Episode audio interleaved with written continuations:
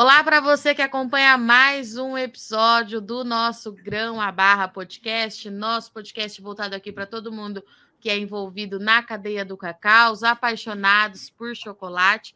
E hoje a gente vai trazer um convidado que já participou aqui do nosso podcast lá na época do Erickson, quando o projeto começou. E é para a gente entender como é que as coisas estão andando quase dois anos depois. Quem conversa comigo aqui hoje, então, é o Pedro Ronca. O Pedro fala em nome da Coco Action Brasil. Seja bem-vindo mais uma vez, Pedro. Prazer.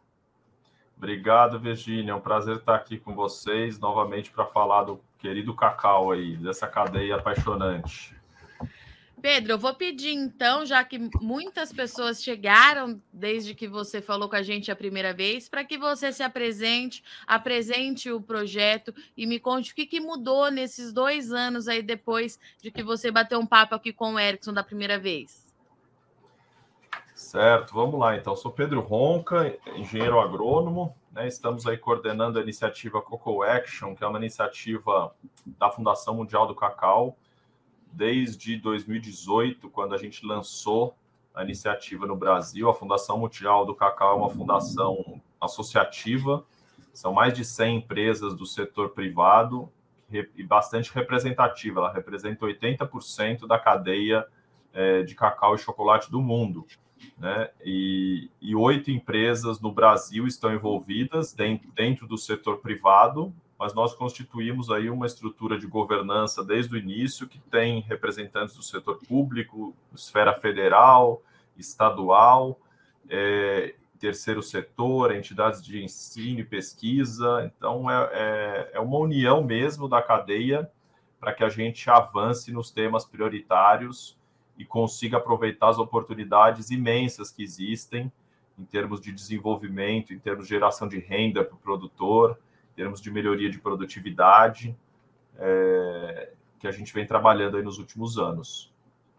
E Pedro, quanto que vocês já avançaram nesses últimos dois anos? Lembrando que no meio disso tudo a gente teve uma pandemia, né? Então eu queria saber se impactou demais é, as ações do projeto, como é que vocês lidaram com tudo isso, como é que nós estamos hoje em 2023?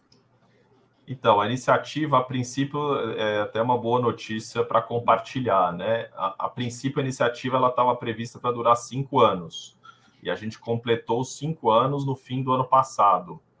É, mas é, conseguimos aprovar a continuidade junto à WCF por mais é, cinco anos. Provavelmente, é, ela, ela, é renovada ano a ano é, esse ano está garantido, mas a gente já tem a sinalização de apoio é, para continuar por mais cinco anos, né?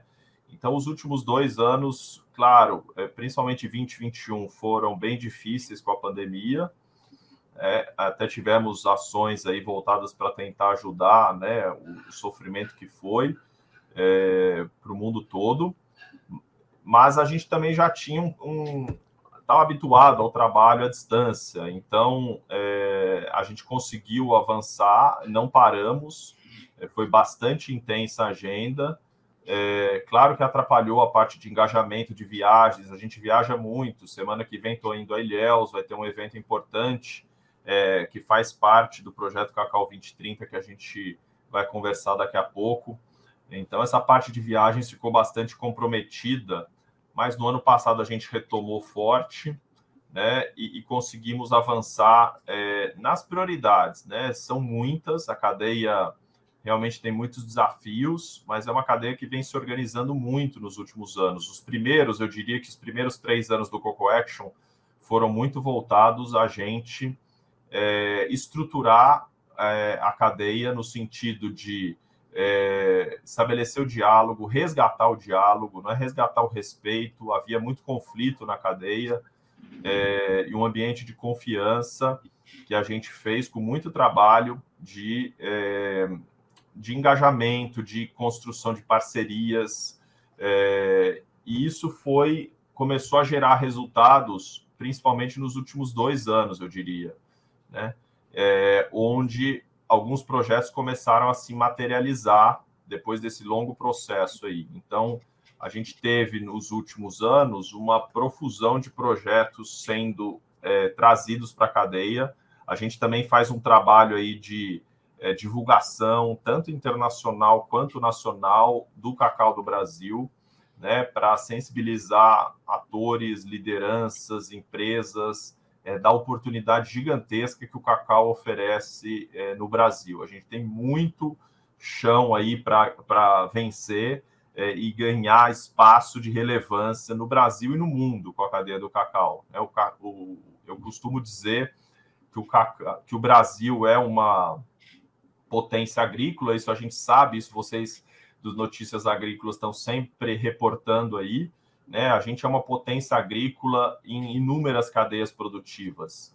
É, soja, milho, arroz, é, feijão, que a gente produz muito para nossa subsistência, mas também as culturas de exportação, café, é, é algodão, laranja, cana-de-açúcar. Então, assim, é, é, e sem falar nas carnes, né? Carne bovina, carne é, de frango também. Então, essa potência que a gente é no, nessas culturas, a gente tem tudo para ser no cacau também. A gente tem todas as condições, a gente tem solo, a gente tem conhecimento, a gente tem tecnologia, a gente tem história, a gente tem indústria é, instalada, né, tanto a indústria processadora quanto a indústria de chocolate, e somos o quinto maior é, consumidor de chocolate do mundo. Então, e nós ainda, infelizmente, não produzimos o suficiente para atender o, nossa, o nosso mercado interno, ou seja, a gente pode aumentar a produção, é, isso só para atender o mercado interno. Então, em termos de oportunidade, a gente tem muito. E esse, processo de atração de investidores, né, que é parte também na nossa agenda, sensibilizar atores para olharem para o cacau de uma outra maneira e ver e enxergarem essas oportunidades isso a gente faz muito e viu que começou a gerar resultados em aprovação de projetos, né? O primeiro, eu diria que é o projeto Cacau 2030, que é o projeto que a gente mobilizou, é, que a gente já vai tratar, mas antes da gente entrar no Cacau 2030, eu só queria destacar outros inúmeros projetos que a gente claro. começou a mapear, né? é, e que começaram a vir muito forte na cadeia. Então, a gente começou, inúmeros parceiros, ONGs, a própria CEPLAC, que fez uma mobilização muito forte é, para aprovar projetos é, com recursos aí internacionais, e a gente mapeou mais de 20 projetos nesses últimos anos, né, 24 para ser sincero aí, é, que vão gerar de investimento mais de 150 milhões de reais em investimento na cadeia nos, até 2030. E desses 150 milhões de investimento, mais de 60 vão ser em assistência técnica, que é o grande gargalo aí da cadeia hoje. A gente tem poucos produtores, menos de 10% recebendo assistência técnica, né, de um horizonte de 93 mil produtores. Então, a gente realmente precisa aumentar e a assistência técnica, onde ela acontece, ela está sendo capaz de gerar muito resultado, porque em geral a produtividade é muito baixa no Brasil e aí está também uma oportunidade da gente fazer elevar essa, essa produtividade e às vezes dobrar ou triplicar a renda do produtor, é, aumentando o volume que ele produz é, na mesma área. Pedro, de, nesses anos de pesquisa, é, vocês conseguiram entender por que, que essa parte da assistência técnica é tão falha junto ao produtor aqui no Brasil? A gente consegue ter essa resposta? Olha, a cadeia se desestruturou muito, né, Virgínia, desde a da entrada da vassoura e há 30 anos atrás, e, e essa desestruturação é, realmente causou um, dos, um dos efeitos foi a, a queda da assistência técnica, que era muito realizada pela CEPLAC e por Sim. órgãos também de, de, de, assistência técnica públicos, como as EMATERs, por uma série de fatores também vem perdendo é, capacidade, é, recursos nos últimos anos. Isso não é exclusivo do, do cacau, né? Isso acontece Sim. no cacau e acontece em outras culturas. Só que outras culturas conseguiram é, implementar ações alternativas de assistência técnica. O café, por exemplo, que é um que a gente costuma usar sempre como exemplo, porque tem muita similaridade, mas o café tem uma assistência técnica muito forte que vem das próprias cooperativas. né? E a gente não vê isso de maneira forte no cacau.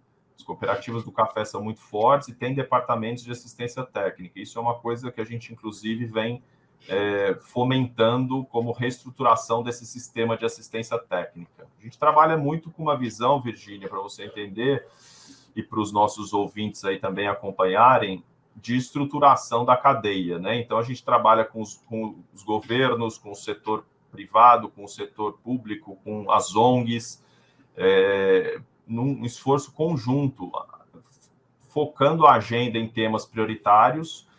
Então, por exemplo, assistência técnica e acesso a crédito são dois temas muito prioritários. A gente está estabelecendo, inclusive, agora uma meta para os próximos cinco anos, é, que faz parte, inclusive, de um desenho estratégico aí, de um planejamento estratégico da cadeia, que a gente está fazendo junto com o Ministério da Agricultura, é, que vai chamar, inclusive, Plano Inova Cacau 2030, é, que pre, prevê que a gente tem até 2030 é, 30 mil produtores com assistência técnica no Brasil. Né? E isso é triplicar o que a gente tem hoje, que não é pouca coisa. Né? No horizonte de 93 mil produtores, segundo o IBGE, a gente chegaria a 30% que já é um número interessante, porque a assistência técnica tem um efeito multiplicador também. Né? Você faz Sim. o vizinho ver as práticas, o, o vizinho conta para o vizinho, e assim a gente consegue atingir mais produtores. Pedro, era isso que eu ia te perguntar. Como é que é, é, a relação de vocês com o produtor e se esse produtor de cacau ele está disposto a receber essa assistência técnica? Porque eu acredito do lado é, de cá que ele tenha muito interesse em aumentar a sua produtividade consequentemente, sua rentabilidade. É, acontece isso? Ele está disposto a aprender, a se atualizar, implementar novas tecnologias? Como é que o produtor se comporta no meio de todas essas ações? É, olha, a nossa ação, a gente é, trabalha não diretamente com o produtor, porque nós também não temos estrutura para isso e nem o objetivo, né? A gente trabalha com os parceiros que trabalham com os produtores. No caso, por exemplo, é, o parceiro nosso em assistência técnica é o Senar. O Senar hoje é provavelmente o principal ator é, de assistência técnica no cacau no Brasil. Quando a gente começou, para você ter uma ideia, em 2018, havia 3, 300 produtores no Brasil recebendo assistência técnica do Senar que é aquele modelo do ATG, assistência técnica e gerencial, um modelo extremamente profissional, né, que vocês conhecem de várias culturas aí que, que, que o modelo trabalha. É, e, e, e, tem mais de 300 mil produtores que já receberam assistência técnica é, e gerencial do Senar em diversas culturas. E no cacau eram só 300. E hoje, feliz, é, hoje felizmente, esse número já subiu para quase é, 4.500 produtores, já, mais, já aumentou muito, né? São 1.500 é, no Pará, 1.500 na Bahia, 500 em Rondônia e 300. Hoje estamos com 3.800, mas devendo chegar a mais que isso nos próximos meses aí, e tudo pelo Senar, nesse modelo que é altamente profissional, de alta qualidade.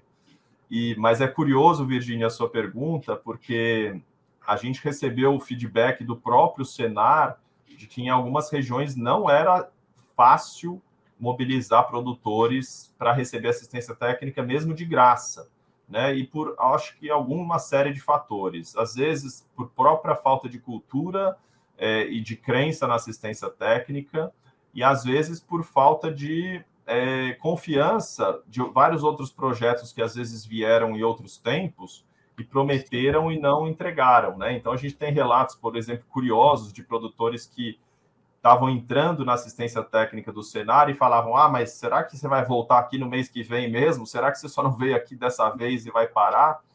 E, e aí quando o técnico voltava no mês seguinte, voltava no mês seguinte, ele ia ganhando a confiança do produtor. Mas a gente teve re, relatos de bastante dificuldade para mobilizar esses mais de 3 mil produtores, por exemplo, é, e, ao mesmo tempo, relatos extremamente interessantes de resultados rápidos, né? Porque quando falta assistência técnica e você entra com ela, A gente teve um produtor que a gente foi visitar, por exemplo, do Senar, que levamos inclusive um conjunto de jornalistas é, para fazer uma, uma viagem no Pará no ano passado e visitamos um produtor que estava tendo perdas da ordem de 70% por uma doença do cacau que é a podridão parda. E simplesmente com um manejo adequado, esse produtor passou a ter perda de 10%. Olha, olha, olha a redução é, da perda que ele teve só por fazer um manejo adequado e um técnico explicando. Então, e a gente tem tido muitos resultados de inúmeros parceiros, não só o Senar, mas outros parceiros que trabalham com assistência técnica, em elevar a produtividade melhorar a renda do produtor. Pelo que eu estou entendendo é, que você está trazendo aqui para a gente hoje, Pedro, a gente tem tudo, é, então, para avançar e conseguir pelo menos ser autossuficiente no mercado interno, por exemplo, mas a base de tudo isso vai ser esse investimento na assistência para o produtor, é isso? É, a gente vê como fundamental a assistência Sim. técnica, um pilar essencial é, para que a gente resgate a renda do produtor. A produtividade é muito baixa, como eu falei, a média nacional são 300 quilos por hectare, e ela pode fa facilmente duplicar, Virgínia. E se a gente duplicar é, essa produtividade, chegar em 600 quilos por hectare, né? hoje é 300, a gente chegar em 600 o que não é difícil, porque nós já produzimos é, de, de, média nacional 700 quilos antes da vassoura de bruxa. Entendeu? Então, na verdade, é o que a gente voltar ao que a gente fez, o valor bruto de produção desse adicional, sabe de quanto que é? A gente adiciona na cadeia um bilhão de reais em valor bruto de produção nessa amêndoa que vai estar sendo produzida nas propriedades que já tem cacau hoje. Então, isso é renda adicional, é renda bruta, claro, isso não é lucro, Sim. mas mesmo assim, né, para quem já está lá, é muito expressivo. Então, a gente tem uma capacidade de gerar impacto muito grande, que é o que a gente busca é, como, como coletivo aí do Coco Action todos unidos nessa direção. E vamos falar um pouquinho então desse projeto Cacau 2030. Você já deu uma palhinha para a gente aqui é, anteriormente nas suas outras respostas, mas eu queria entender como é que esse projeto nasceu, em que pé que a gente está com ele, o que, que vocês visam. Conta um pouquinho para a gente, Pedro. Claro, vamos lá. Esse projeto nasceu também da necessidade da gente aterrizar e dar, vamos dizer, tangibilidade aí é, para inúmeras ações que a gente desenvolvia, muito de é, de estruturação que muitas vezes não ficavam aparentes, né? E eram difíceis até de demonstrar, mas que foram importantes também. Mas uma hora a gente viu a necessidade também de aterrizar um projeto é, com questões práticas. Então, o projeto hoje ele tem mais de 20 parceiros, né? Entre financiadores e implementadores. É, ele é a concepção e articulação foi nossa, do próprio Coco Action e da Fundação Mundial do Cacau, mas ele é coordenado pelo Imaflora e pelo SIC, que é o Centro de Inovação do Cacau né, de Ilhéus, é, e ele foca em, em, alguns temas centrais que eu vou resumir aqui de maneira bem simples, mas ah. para explicar que está muito alinhado com a estratégia global do Coco Action. Né? Então, dentro do tema de assistência técnica, que eu já falei, a gente tinha a meta de atingir esses 3 mil produtores, que já atingimos, com assistência técnica via Senar, e aí é, é, parceria com a FAEB, Federação da Agricultura do Estado da Bahia, e a FAEPA, Federação da Agricultura do Estado do Pará, cada uma com 1.500 produtores, né?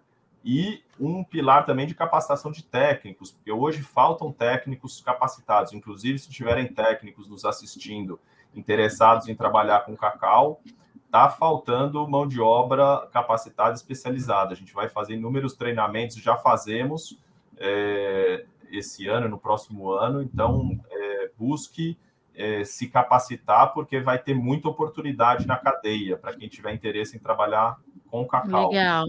Inclusive, vamos lançar também, Virgínia, é, e vai ser anunciado, e provavelmente vamos colocar notícia aí com vocês, notícias agrícolas, um curso de ensino à distância em parceria com o Senar também, que está no forno, é, em revisão final, deve ser lançado, acho que daqui uns dois meses, é, um curso de sistemas agroflorestais de produção de cacau. E os, dentro Legal. daquela plataforma é, do Senar de, de, cursos de ensino à distância, que é incrível, né? uma plataforma super é, qualificada também.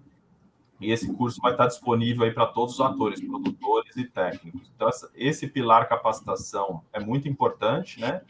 Uhum. O pilar fundamental é o acesso a crédito, que é um que a gente vem trabalhando, e aí eu posso até usar também para responder a, a, primeira pergunta que você fez aqui, né? A gente viu nos últimos dois, dois anos o crédito subir bastante, é, e aí eu estou falando aqui crédito de Pronaf, que é agricultura familiar, e que é o principal perfil de produtor hoje, dos 93 mil produtores, a maioria, mais de 70%, são agricultores familiares. Então, a gente sai de um, de um cenário de, em 2017 de 19 milhões de reais sendo acessado via Pronaf, isso subiu em 2018 para 20, depois subiu em 19 para 26, e aí no ano de 2020 dá um salto para 40 milhões, e no ano de 21 dá outro salto para 67 milhões de reais sendo acessados é, por produtores de cacau via Pronaf. Isso ainda, Virgínia, apesar de ter um salto de quase três vezes em relação ao quanto a gente começou, ainda é muito pouco. Né? Só para você ter uma ideia, a cadeia do café pega de crédito, é, e aí não é só Pronaf, mas é todo o crédito, 5 bilhões de reais. Sim. Né? E, o e o cacau não pega nenhuma centena de milhões. Então a gente está muito distante ainda mas felizmente esse crédito tem subido, isso também fruto de um esforço coletivo do setor. A gente coordena via Câmara Setorial do Cacau é, um grupo de trabalho específico com crédito, que é parte da atuação do Coco Action. Né? Então, a gente tem um trabalho com os bancos, com o Ministério da, da, da Fazenda, com o Ministério da, da Agricultura, é, com atores que fomentam crédito na ponta para aumentar o crédito, que é a capacidade de investimento do produtor, né? E aí, voltando aí agora no projeto Cacau 2030, dentro deste pilar é, fundamental de crédito, a gente fez uma parceria com o Instituto Conexus, que é um instituto que trabalha com fomento a crédito em cadeias da bioeconomia. E eles capacitam o que eles chamam de ativadores de crédito, né? São técnicos que trabalham é, na ponta, auxiliando o produtor a preparar a documentação, a elaborar o projeto, a identificar os seus gargalos, a identificar a linha é, que mais se aplica, porque a gente tem um plano safra, né, Virginia, que é incrível.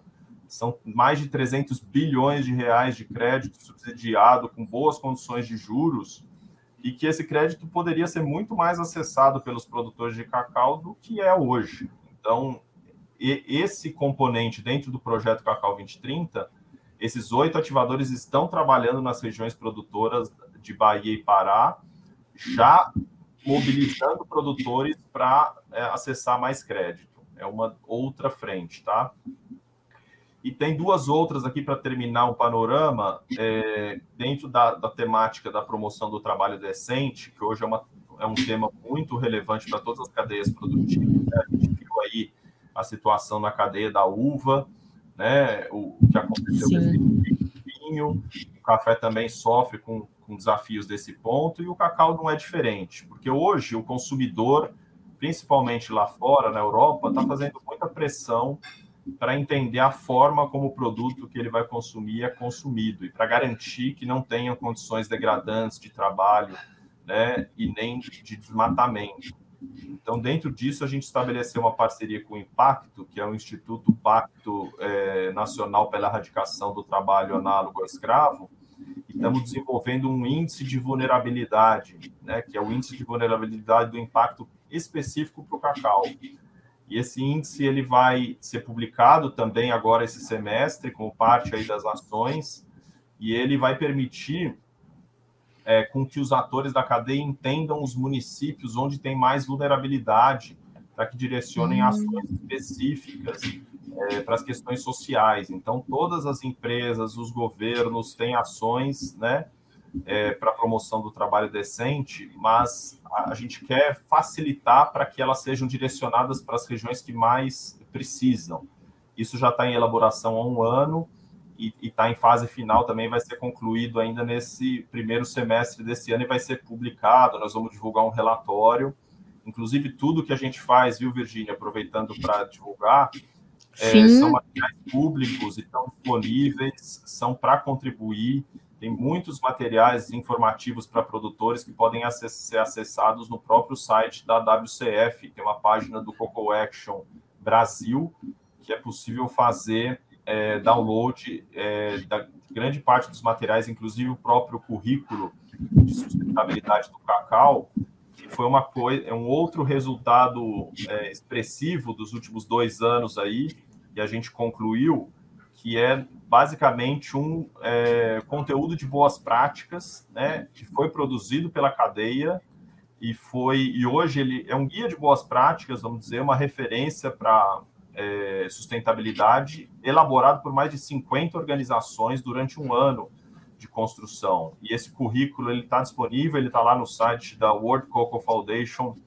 É, .org, se colocar Coco Action Brasil, você chega lá no site. E ele foi reconhecido, Virgínia, e, e, aos parceiros aí do Notícias Agrícolas e aos ouvintes, como um programa de boas práticas do pelo Ministério da Agricultura. A gente submeteu e teve o reconhecimento oficial. Então, ele também é uma referência para é, sustentabilidade. E Pedro, me fala uma coisa, com tudo isso, né? Vocês têm esse relatório que você já trouxe para a gente, que é público, a gente vem acompanhando é, aqui no INA, mas como é que a comunicação pode ajudar é, nessas ações de vocês? Como é que quem está do lado de cá pode ajudar a cadeia? Essa é uma pergunta que eu estou fazendo para todos os entrevistados que passam aqui por essa nova fase do nosso podcast. Olha, tem muito que ajudar. Inclusive, nós também no começo investimos pouco em comunicação. Né? A gente estava trabalhando, trabalhando muito focado em gerar os resultados, em, em trazer os avanços. E aí, nos últimos dois anos, a gente começou um trabalho mais forte de comunicação, em parceria é, com, com, a mídia. E Então, assim, tem muito espaço para a gente dar visibilidade para essa cadeia, porque é uma cadeia que tem muitas oportunidades né? E, e tanto em, em, modelo de conservação também, porque se você for ver as duas áreas de produção principais hoje de cacau no Brasil, tanto o sul da Bahia, né, que é riquíssimo em biodiversidade, é uma, uma das principais áreas de conservação da Mata Atlântica do Brasil é o sul da Bahia. Então, ali Sim. tem hotspots de biodiversidade incríveis. E o Pará, claro, a Amazônia não, não tem nem o que falar, né? Então, a gente o cacau é uma cultura conservacionista, né? Você, em geral, produz ele em sistemas agroflorestais. É, muito, e, e no, no, Pará, inclusive, a gente tem fomentado a produção de cacau como uma atividade para re, reflorestar a Amazônia, né?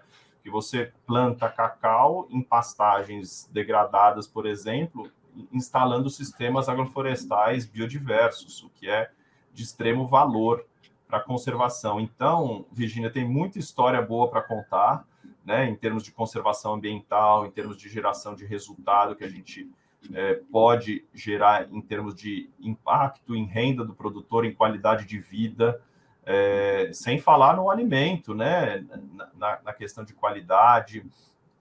É, do, do, nosso querido chocolate e, e todos os outros produtos que são gerados da própria amêndoa do cacau, que é riquíssimo em antioxidantes, né? um, um alimento é, para a saúde muito bom.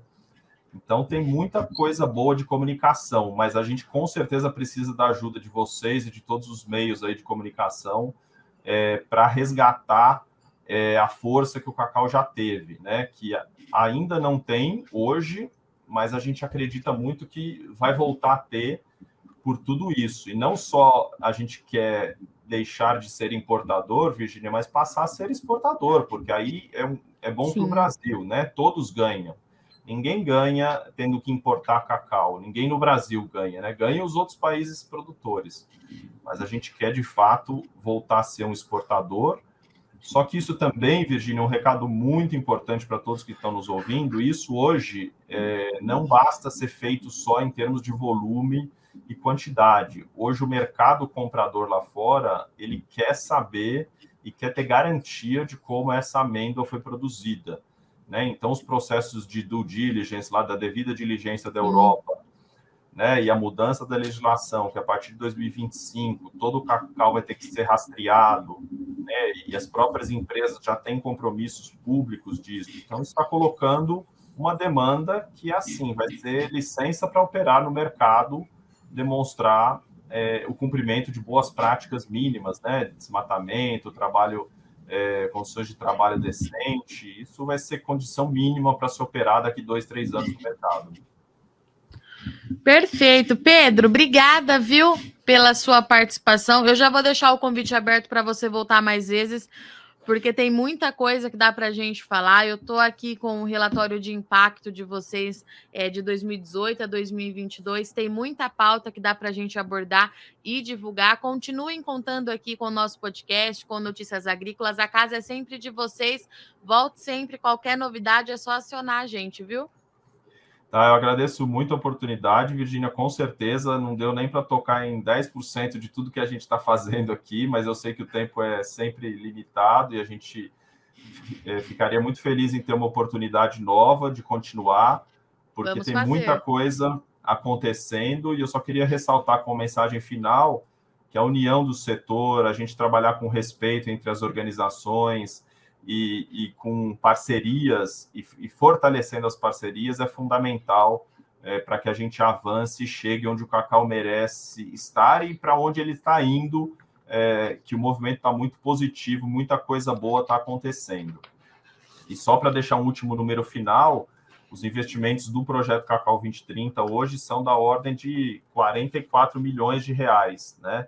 E as próprias empresas do Coco Action também estão investindo muito mais, elas vão triplicar o volume de investimentos é, que elas fizeram nos últimos cinco anos, é, nos próximos cinco anos, em ações de sustentabilidade que vão atingir 450 milhões é, de reais até 2026. Então, é, é muita coisa boa acontecendo e a gente está muito animado aí com a cadeia e com as oportunidades. Mas o desafio é grande, nós temos um caminho longo pela frente.